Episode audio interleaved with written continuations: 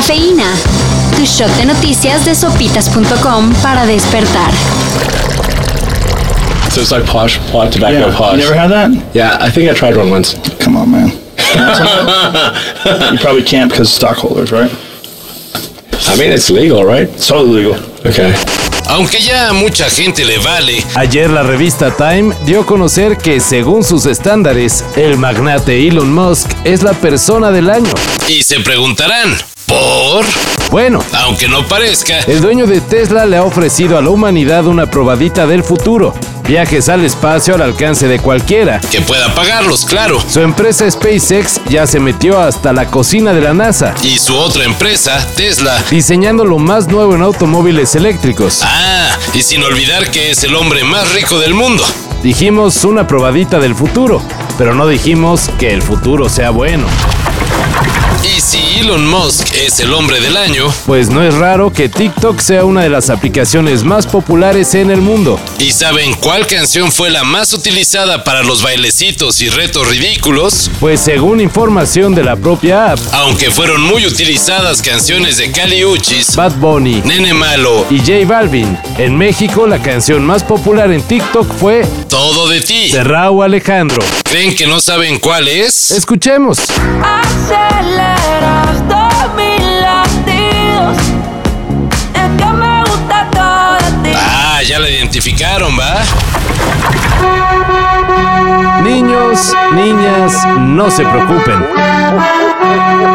Aunque la variante Omicron del COVID-19 ha puesto en alerta a casi todo el mundo, la Organización Mundial de la Salud aseguró que Santa Claus es inmune al virus. ¿Quién sabe cómo le hizo? Pero así es. Aún así, el amo de la Navidad se comprometió a ponerse el cubrebocas Y tomar todas las medidas para evitar contagios. Abre la pista y viene bailando el Santa Claus.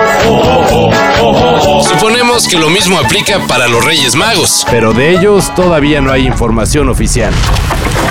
Ayer se realizaron los sorteos de la Champions y la Europa League. En el primer caso, luego de que se cayó el sistema y solo por unos minutos estuvo pactado el duelo entre Manchester United y PSG, que hubiera significado ver a Cristiano frente a Messi, pues a final de cuentas el partido más atractivo para la ronda de octavos será entre el Real Madrid y el PSG. Estaba enfadado con la repetición del sorteo de la chapuza esta que han hecho, porque digo, que nos toca el Chelsea, pues yo sé que el Chelsea ahora mismo nos hubiera, nos hubiera tumbado. Pero el PSG perfecto, porque os digo lo que puede pasar el partido de vuelta, ¿no? en lo que toca a la Europa League, Veremos al Napoli del Chucky Lozano medirse ante el ya no tan importante Barcelona. a ver si ya se avivan los dirigidos por Xavi. Y si creían que nomás en México nos gusta hacernos güeyes, Pues no. Bonjour, pedazo de soquetes. En Francia, las autoridades han detectado miles de certificados falsos de vacunación COVID-19. Estos pases sanitarios falsos son pases a la muerte, advirtió el ministro del Interior francés, Gerald Darmanin. Y la verdad es que sí. Como ejemplo, una mujer que llegó hasta terapia intensiva. Luego de haber resultado positiva a COVID-19, El caso llamó la atención, ya que la paciente aseguró haber recibido la vacuna. pero con un comprobante falso. Lamentablemente murió.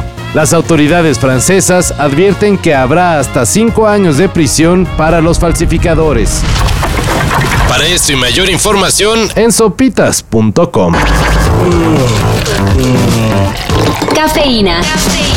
Shot de noticias de sopitas.com para despertar.